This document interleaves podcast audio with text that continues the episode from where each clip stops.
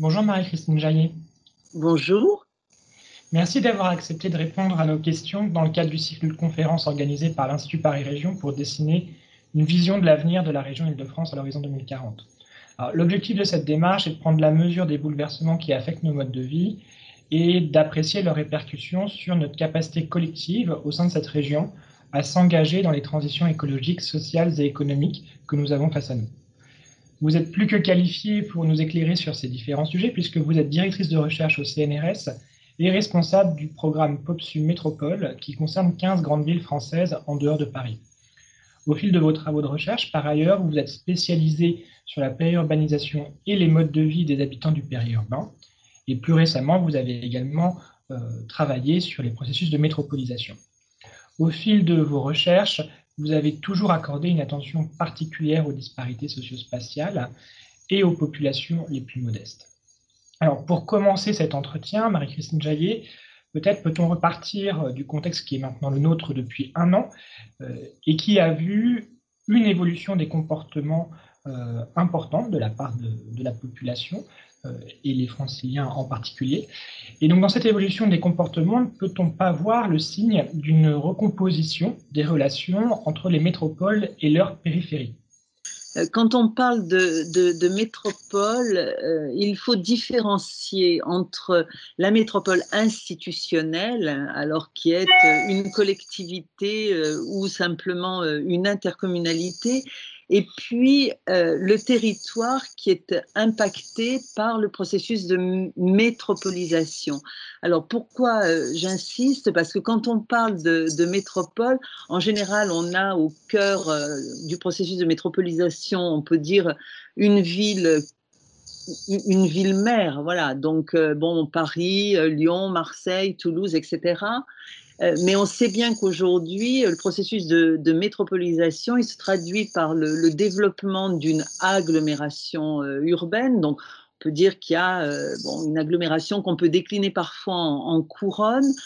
qu'au-delà bon, d'un tissu qui est relativement dense, on a des périphéries périurbaines, mais qui restent généralement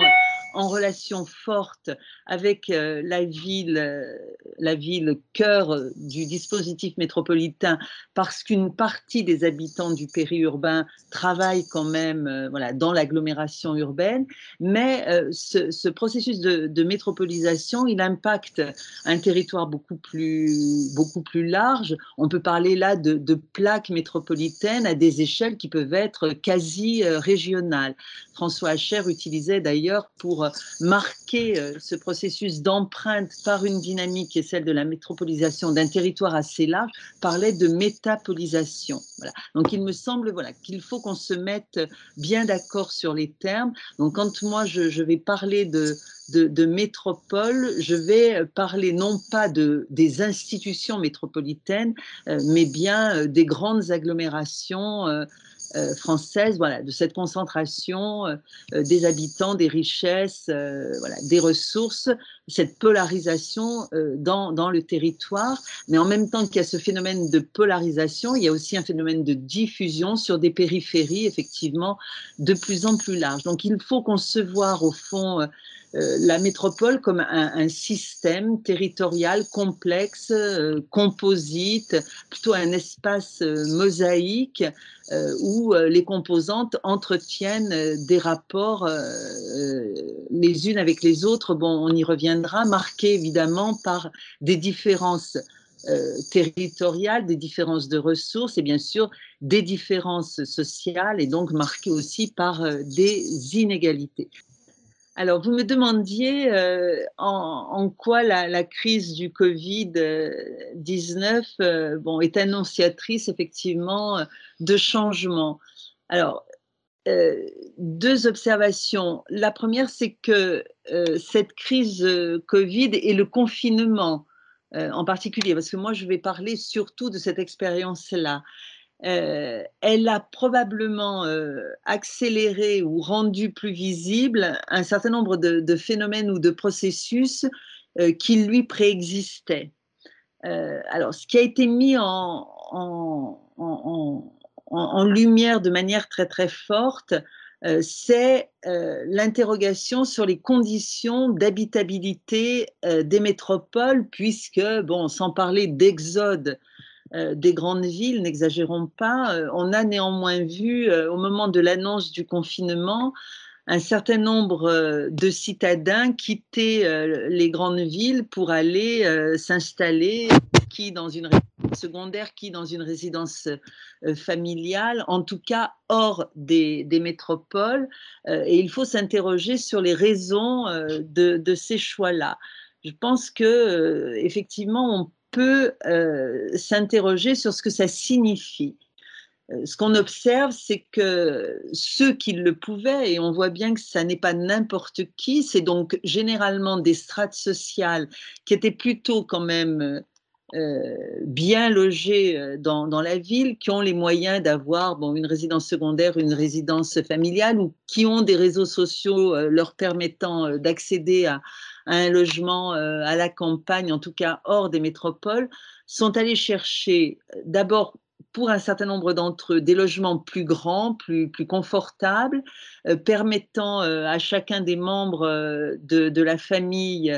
du ménage ou du foyer de pouvoir s'isoler, sont allés aussi chercher un rapport à l'environnement, à la nature facile, euh, et donc, on voit bien que tout cela interroge effectivement euh, l'habitabilité des, métropoles. Et probablement qu'il était plus facile, plus confortable de vivre euh, le confinement dans une maison avec un jardin, dans un environnement où la nature est à proximité, que dans un logement petit, voire même un peu plus grand, au cœur de ville, sans balcon, sans espace du dehors, et euh, où euh, le kilomètre autour du, logement euh, ne permettait que de circuler dans les rues, les avenues et à distance éventuellement d'un parc. Donc effectivement, là, il y a une vraie, vraie question. Et en même temps, tout le monde n'a pas souhaité ou pu quitter les grandes agglomérations pour se mettre au vert. Euh, pour l'ensemble des, strates sociales qui n'avaient pas cette possibilité-là et qui n'avaient pas cette chance, il a bien fallu euh, qu'elles vivent effectivement sous contrainte euh, dans les conditions de logement qui étaient les leurs. Alors parfois euh, petit logement, trop petit logement, euh, parfois logement inconfortable, parfois aussi logement indigne. et là, on voit bien que dans le même temps où la crise Covid montre qu'il y a une forme d'habitat, un type d'habitat qui a été privilégié, dans le même temps, il y a une exigence qui est posée aux métropoles et aux grandes villes euh, c'est euh, d'offrir et de permettre à tous ceux qui n'ont pas la possibilité euh, d'aller chercher ailleurs, et eh bien de disposer sur place de conditions de logement qui permettent d'habiter et de cohabiter dans de bonnes conditions et de manière euh, confortable, apaisée. On sait bien que les conséquences de, ces conditions difficiles de cohabitation, eh bien, ça a été euh, les tensions intrafamiliales, les tensions entre les couples, euh, les tensions avec, avec les enfants, parfois la violence, en tout cas à minima, un mal-être ou des difficultés de vivre dans ces conditions-là.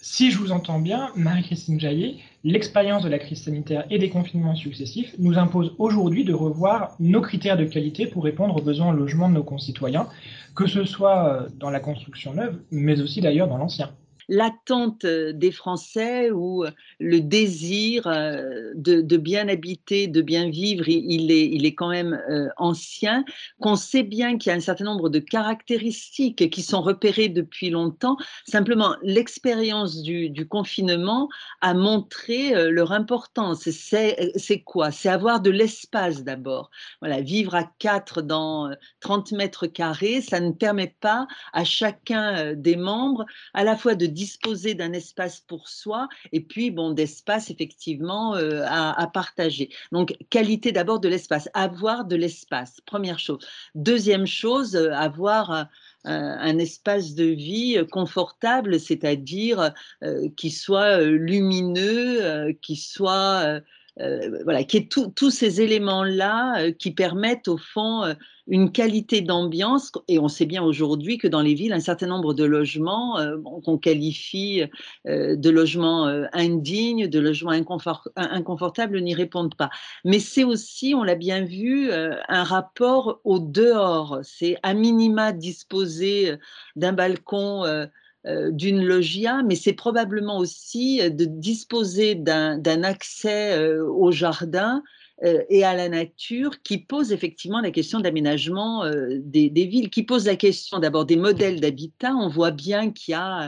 une appétence quand même pour la maison individuelle, la maison, euh, ou le grand appartement, mais avec un espace du dehors conséquent. Et on voit bien qu'il y a une demande très très forte aussi pour avoir un, rapport à des espaces de nature. Donc la ville euh, trop minérale, quelle que soit euh, la qualité des espaces publics aussi, parce que la grande ville, c'est aussi la foule, c'est aussi la fréquentation de ces espaces-là. Donc oui, ça, ça pose la question des, des modèles de logement et d'habitat privilégiés, ça pose la question du modèle d'urbanisation, donc naturaliser la ville euh, d'un côté, mais probablement aussi penser ces espaces qui ont été tellement disqualifiés euh, pendant 30 euh, ans, qui sont ces espaces périurbains, qui sont des espaces où la maison individuelle, dans ses différentes formes, domine, mais, où aussi on a un accès alors au jardin, à la nature,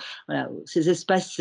euh, hybride, habité par, euh, des urbains, mais dans un environnement euh, qui n'est pas qu'un environnement citadin. Donc ça pose aussi la question de la manière dont on peut urbaniser ces espaces-là, dont ces espaces-là peuvent être mieux conçus pour répondre aussi aux exigences du développement durable, à l'économie du, du, foncier, qui a tellement été remise en question, à qui on a trouvé aucune qualité, bon, espace sans qualité, espace sans urbanité, etc. Je vois bien qu'aujourd'hui, dans bon nombre des métropoles, en, tout cas sur lesquelles nous travaillons avec les chercheurs du programme, il y a la volonté de penser ces espaces-là comme des espaces euh, qui, participent voilà, de ces systèmes métropolitains qui offrent de, des ressources que la ville dense n'offre pas et qui suppose qu'on euh, les pense réellement et, qu'on fasse un effort effectivement euh, d'organisation euh, et un effort d'aménagement. Dans ces lieux que la crise du confinement a acquis plutôt la crise du confinement a redonné au fond de la valeur, il y a aussi les villes moyennes, voilà, les petites villes. Alors l'ensemble de ces villes qui sont plutôt bien relié euh, avec euh, bon, ces villes-mères euh, des espaces métropolitains par les transports en commun et qui ont là retrouvé un certain nombre de qualités, qualité de vie, du cadre de vie, au point d'ailleurs où on a vu dans les médias des, des, formulations, alors qui sont les formulations de la revanche des villes moyennes, bon, de la revanche euh, des, petites villes. Alors moi, je ne parlerai pas dans, ces termes-là, mais en tout cas, on, voit bien là qu'un certain nombre de, ces villes euh, qui se considéraient comme abandonnées, là aussi euh, disqualifiées, ont retrouvé probablement voilà, de l'attractivité. Mais est-ce que ces stratégies apparues avec la crise sanitaire vont véritablement s'inscrire dans la durée? Euh, on peut penser euh, que pour un certain nombre d'entre elles, elles le feront. Elles le feront peut-être selon deux modalités.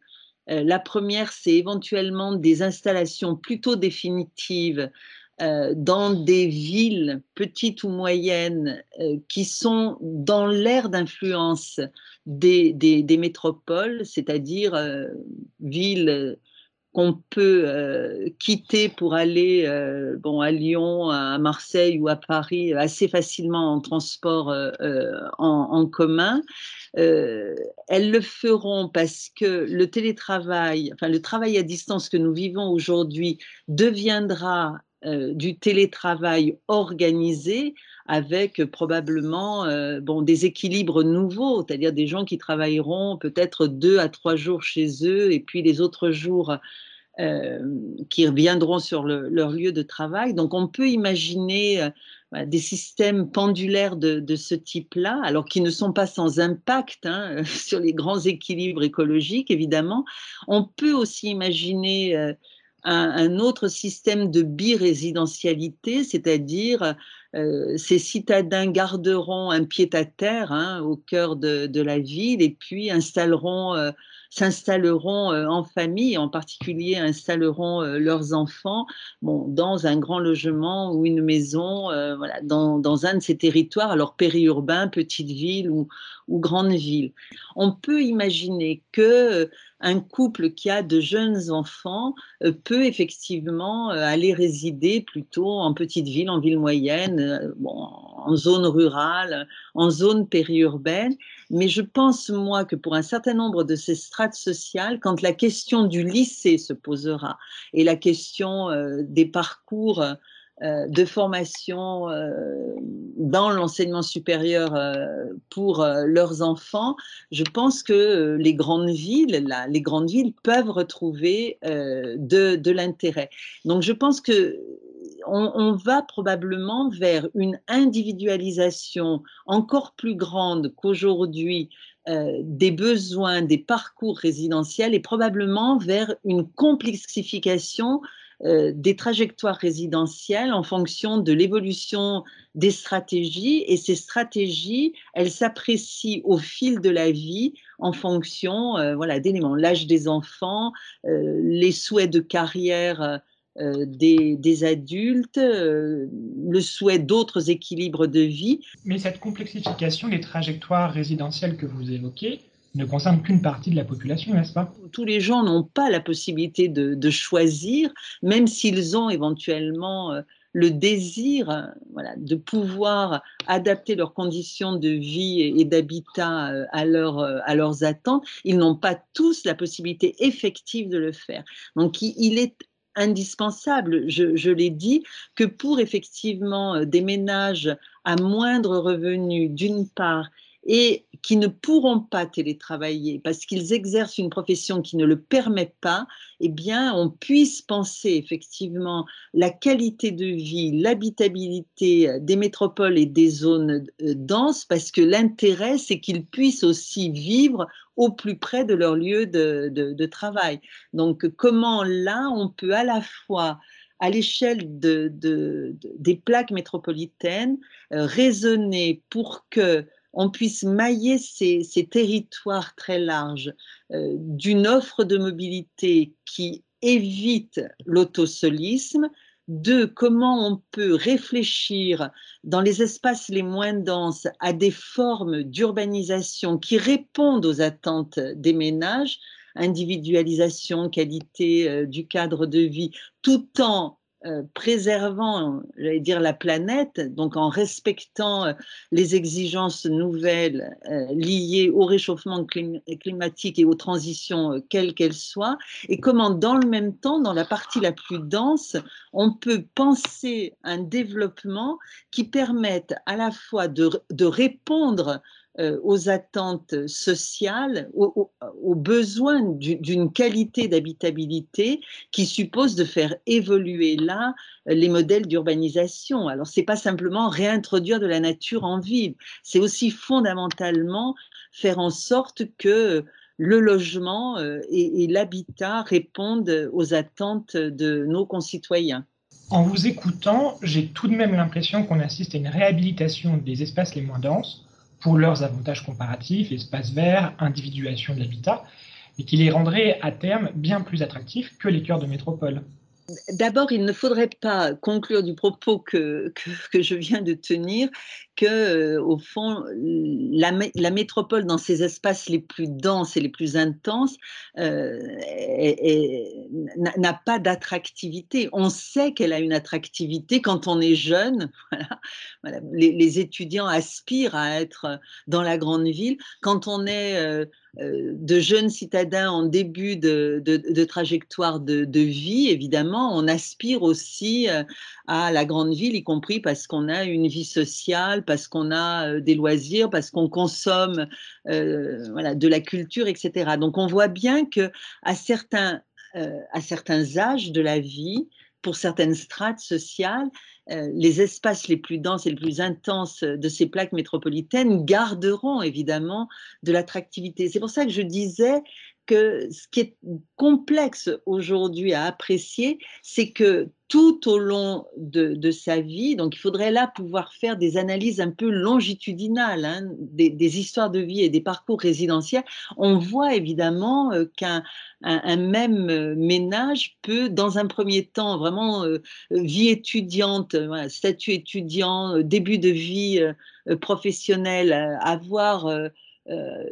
du goût, de l'appétence pour vraiment le cœur de la métropole, y compris, j'allais dire, euh, avec une attention moindre peut-être à la qualité euh, objective du, logement, bon, accepter de vivre éventuellement dans un petit logement si on peut accéder à l'offre culturelle, bon, à, la densité, à l'intensité de, la ville. Mais ce même ménage avec un enfant puis deux enfants, bon, on peut aspirer bien évidemment à un autre logement un autre cadre de vie, etc. Et puis, ce ménage-là, euh, quand les enfants deviendront adolescents euh, et, que ces adolescents-là trouveront aussi un intérêt à la grande ville, bon, on peut revenir euh, vers la grande ville et puis on peut continuer comme ça. Bon, donc on voit bien là que si, les ménages, tous les ménages avaient cette capacité d'adapter leurs conditions de, vie, leur environnement à, leurs besoins en fonction de l'évolution de, la vie, on serait dans, une circulation, une mobilité euh, considérable. Il faut aussi euh, réfléchir en termes non pas d'égalité de territoire, mais de complémentarité. C'est-à-dire considérer que ces grands espaces-là, ils offrent une mosaïque de territoires qui ont des ressources, pas les mêmes, voilà. Les ressources qu'offre le cœur d'une métropole, bah, ce pas les mêmes ressources que ce qu'offre euh, l'espace périurbain ou l'espace plus rural ou une petite ville ou une ville moyenne. Mais chacun de ces espaces-là a des qualités, des aménités et qu'il faut au fond raisonner à ces échelles-là en termes de complémentarité euh, d'une part, en termes de solidarité euh, également, c'est-à-dire sortir de ces euh, analyses binaires qui opposent alors les métropoles qui gagnent et puis euh, les villes moyennes, les petites villes, les espaces périurbains qui perdent. voilà, sortir de ces oppositions qui me paraissent moi totalement factices et qui ne sont pas la réalité de la complexité voilà, territoriale. Effectivement, ça méritait d'être rappelé, Marie-Christine Jaillet. C'est effectivement d'autant plus important que nous raisonnions en ces termes que l'on voit bien que dans leur comportement, l'organisation de leur temps de travail, de leur temps libre, des loisirs, ou même à l'échelle de leur vie, nos concitoyens ajoutent ces complémentarités entre territoires. D'ailleurs, à ce propos, on, on se demande si l'appétence accrue pour des logements plus grands, plus proches de la nature, ne risque pas d'entrer en tension avec les objectifs à atteindre pour la transition environnementale, notamment. Alors, qu'on soit clair, quand même, on a beaucoup d'architectes, d'urbanistes en France euh, qui euh, ont travaillé, et ce depuis le milieu des années 70, à réfléchir à des formes d'urbanisation euh, périurbaine qui permettent des conciliations intelligentes. Enfin, il y a un programme célèbre en France qui est euh,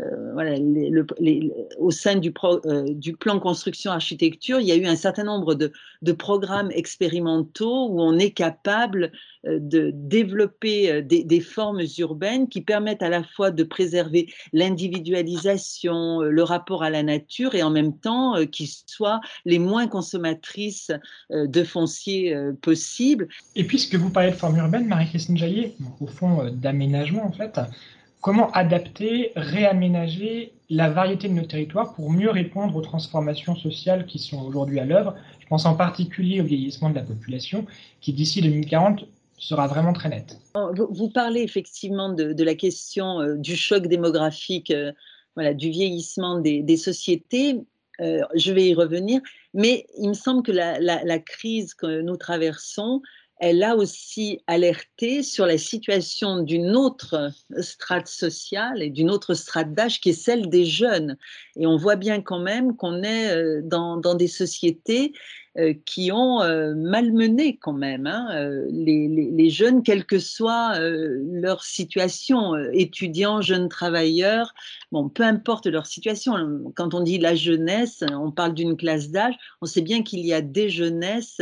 euh, et que là aussi, la jeunesse, elle est travaillée et traversée par de très fortes inégalités. Mais quand même, il me semble qu'on devrait s'interroger sur la place aussi dans nos sociétés euh, que nous faisons euh, aux jeunes et en particulier les grandes villes, les métropoles, parce qu'on sait qu'effectivement, c'est aussi une caractéristique hein, des, plus grandes villes que au fond, d'accueillir, on pourrait dire, aux deux extrêmes du spectre social, les plus riches et les plus pauvres, mais aussi qu'il y a une surreprésentation des personnes seules euh, dans les grandes villes. Et qui sont ces personnes seules? Ce sont à la fois euh, des personnes âgées, mais c'est aussi des jeunes. Et il me semble quand même que là, sur les conditions de logement euh, pour les jeunes, compte tenu de, de leurs ressources et de la précarité de leurs ressources, on devrait s'interroger fortement sur la manière dont nos sociétés aujourd'hui euh,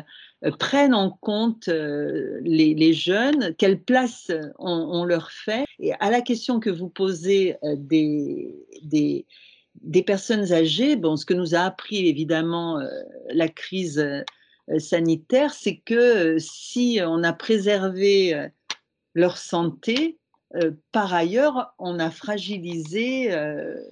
leurs conditions de vie, leur vie, on les a isolés et euh, dans des formes euh, d'accueil qui ont montré quand même leurs euh, limites. Donc dans des sociétés où effectivement liées à l'amélioration de, des conditions de vie, il y a un allongement de, de, la vie, il y a là un enjeu d'importance, c'est-à-dire à la fois penser la manière dont on fait place là aussi dans nos sociétés euh, sans les mettre à côté euh, les personnes âgées dès lors qu'elles perdent euh, leur autonomie. Je pense qu'il faut raisonner de plus en plus parcours de vie et des parcours de vie qui se complexifie parce que euh, la divorcialité augmente et euh, bon, quelqu'un qui a été en couple à un moment peut se trouver seul, puis se remettre en couple sans forcément cohabiter. On voit bien cette diversification euh, des, choix. Donc il faut aussi que l'offre de logement, l'offre de services, l'offre d'équipement s'adapte à cette complexification des, des trajectoires. Et c'est vrai pour les personnes âgées, parce qu'on voit bien qu'il y a des personnes âgées qui resteront à domicile chez elles, dans, l'endroit où elles ont construit euh, leur vie, qui ne bougeront pas. Donc, comment on amène les services? Il y a des personnes âgées dont on voit bien que la trajectoire les amène à se rapprocher, par exemple, de leurs enfants. On en voit qui cherchent à cohabiter euh, entre elles sous, des, sous, des, formes de solidarité. On a beaucoup parlé du béguinage, bon, des baba yaga, etc. Il y a des formes là qu'on voit se, se, développer. On voit que se développe aussi de l'intergénérationnel sur la base là, de solidarité entre euh, des jeunes et des personnes âgées. Donc c'est à cette diversité-là qu'il faut répondre. Donc je pense qu'il faut aussi que le logiciel ou le référentiel, enfin le référentiel évolue je, dois dire que c'est compliqué, que ça complexifie évidemment euh, la, tâche, que cette individualisation croissante euh, des parcours, des histoires de vie et donc des besoins, et cette nécessité euh, d'adapter au fond ses conditions de logement, de vie, son cadre de vie au fur et à mesure que l'on avance dans la vie. Une évolution donc nécessaire de nos référentiels de pensée pour s'adapter à la diversification des conditions et des trajectoires de vie ce sera le, mot de la fin, hein, Christine Jaillet. Cela me semble également être une très très bonne feuille de route pour nos travaux à venir. Merci vraiment d'avoir partagé avec nous votre analyse des mutations sociales euh, à l'œuvre aujourd'hui et qui influeront sur euh, la trajectoire qui sera collectivement la nôtre euh, dans les 20 prochaines années. Je vous remercie également pour votre finesse d'analyse et, et, toujours en nuance quant aux impacts territoriaux de ces évolutions. Cela nous sera, je pense, très précieux dans les échanges que nous entamons avec les acteurs économiques et sociaux de la région Île-de-France et pour euh, les travaux qui nous attendent voilà, dans les prochains mois. Au revoir Marie-Christine Jaillet. Au revoir, merci.